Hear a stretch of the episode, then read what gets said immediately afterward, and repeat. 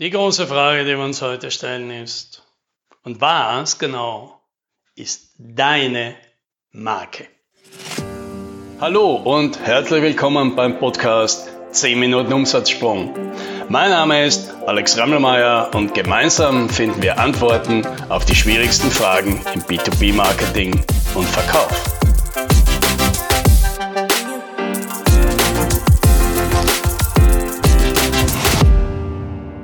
Praktisch alle Unternehmen haben ein Logo und sehr viele haben einen Slogan oder einen Claim und viele haben auch eine Corporate Identity, ja, dokumentiert auf 47 Seiten.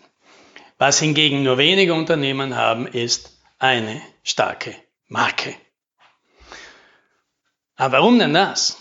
Ja, das können wir ja fragen. Eine Marke, das ist doch dieses Logo und dieses ganze drumherum, Corporate Design und nicht. Und ja, so hätte es natürlich der Marketingleiter sehr gerne, dass es das ist. Aber die Wahrheit ist, so ist es vermutlich nicht. Denn die Marke, das ist nicht das, was das Unternehmen über sich selbst sagt, sondern eine Marke, das ist eben das, was die Kunden über das Unternehmen sagen. Und das ist natürlich unangenehme Wahrheit, denn das haben wir dann plötzlich nicht mehr so im Griff. Da kann nicht plötzlich die Marketingleiterin daherkommen und sagen, unsere Marke, die ist langweilig oder die muss was anderes aussagen und dann beauftragt man eine tolle Agentur, die das dreht und versucht, eine neue Geschichte dazu zu finden und hofft, dass man dann mit genügend Werbemaßnahmen sozusagen diese neue Markenbotschaft den Kunden runter in den Rachen schiebt und sie den aufschlucken. Aber wie wir alle wissen aus eigener Erfahrung, wir als Konsumenten, wir als Kunden, wir spielen da meistens nicht mit und nehmen das bestenfalls aufheiternd wahr, wenn irgendwelche Marken im Fernsehen uns etwas über sich erzählen wollen, das für uns Lichtjahre weit weg ist von dem, was dieses Unternehmen für uns repräsentiert. Ja, und wenn wir jetzt diesen Gedanken mal akzeptieren, ja, dass eine Marke nicht so wirklich uns gehört, sondern eine Marke da draußen existiert in den Köpfen von allen Mitarbeitern und Geschäftspartnern und Kunden und Beobachtern, die da draußen rumschwirren, die, die, die haben irgendwie eine kollektive Vorstellung davon, wie wir sind. Und das, das wäre unsere Marke. Wenn wir diesen Gedanken zulassen, dann plötzlich kriegen wir die Chance auf einen Test. Ja? Nicht sehr wissenschaftlich, aber sehr brauchbar und meistens sehr ernüchternd. Und so geht dieser Test. Ja, er versucht herauszufinden, was ist denn deine Marke? Wie stark sie ist. Folgendermaßen. Du nimmst eine Produktkategorie, die von dem, was dieses Unternehmen, also deines oder ein anderes Unternehmen macht, so richtig weit weg ist. Und dann fragst du dich, wenn dieses Unternehmen das bauen würde, wie wäre denn das? Ja, ein Beispiel. Ja. Und auch darauf hin, auf die Gefahr, dass es wieder abgedroschen wird. Aber natürlich, wenn wir Marken nehmen, die uns allen gut bekannt sind, dann hilft das, dass wir ein gemeinsames Verständnis schnell dafür haben. Also nehmen wir wieder Apple her und nehmen mal eine Produktkategorie, die von Apple mal weit weg ist. Zum Beispiel Hotels. Apple würde also in unserem Fall eine Hotelkette gründen, ja, die würde wahrscheinlich sehr passen. Das Ei-Hotel.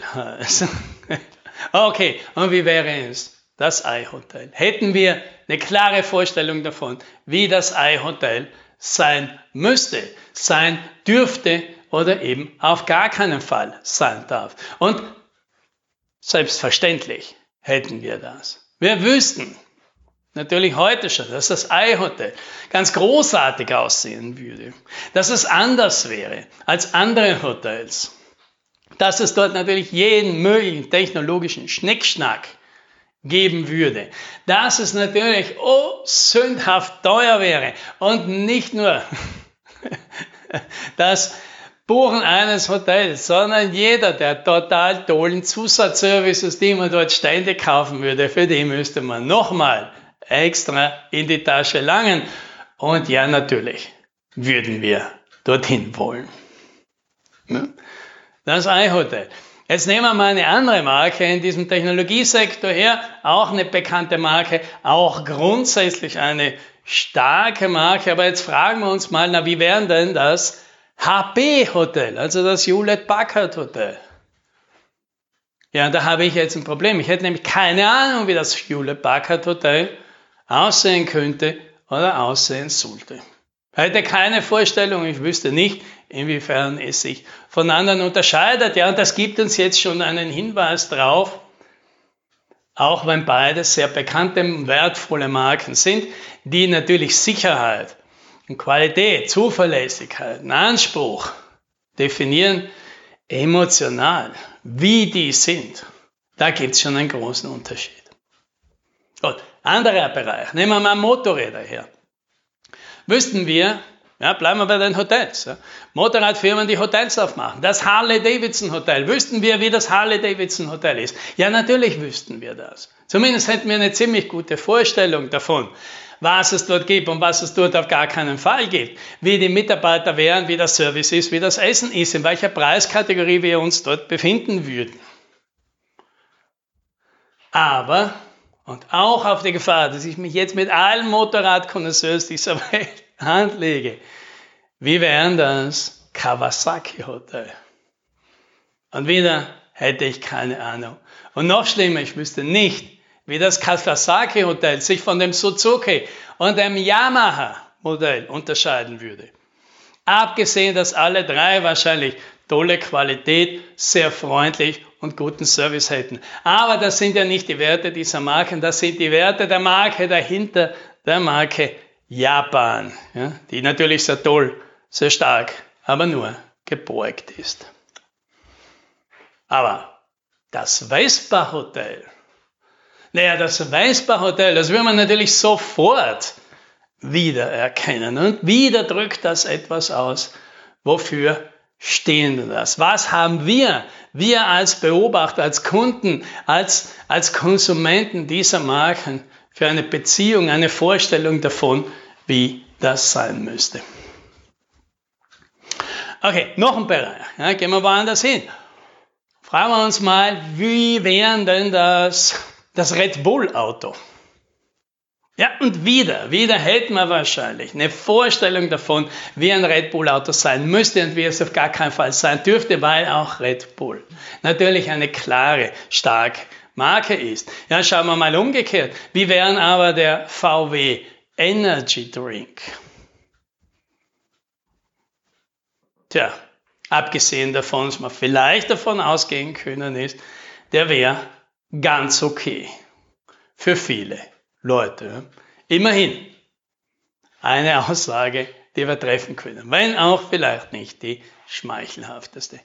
So, und was bedeutet das jetzt? Ja, lassen wir mal diese Beispiele jetzt sein und gehen mal zurück, weil was heißt denn das jetzt für uns hier in diesem Podcast? Wenn wir mal rauskriegen müssen, wohl, was sind denn unsere Marken? Wofür stehen denn wir? Wofür wollen wir denn wahrgenommen werden? Ja, dann können wir uns jetzt ja mal die Frage stellen, ja, wie müssten das Hotels sein, dass wir gründen? Oder die Taucherschule oder die Einbauküche?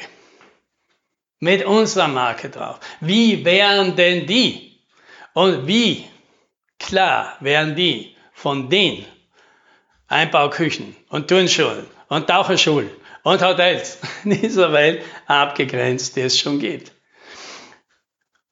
Und wenn wir da klare Vorstellungen haben, das ist ein gutes Zeichen. Und wenn, ja wenn, dann unsere Kunden, die wir da fragen würden, auch noch was in die gleiche Richtung erzählen würden, dann, dann haben wir ja vielleicht tatsächlich sowas wie ein zartes Pflänzchen einer Marke. Vielleicht noch nicht so bekannt, aber mit allem ausgestattet, was eine große, starke Marke irgendwann mal braucht. Und das, das wünsche ich dir. Happy Sailing.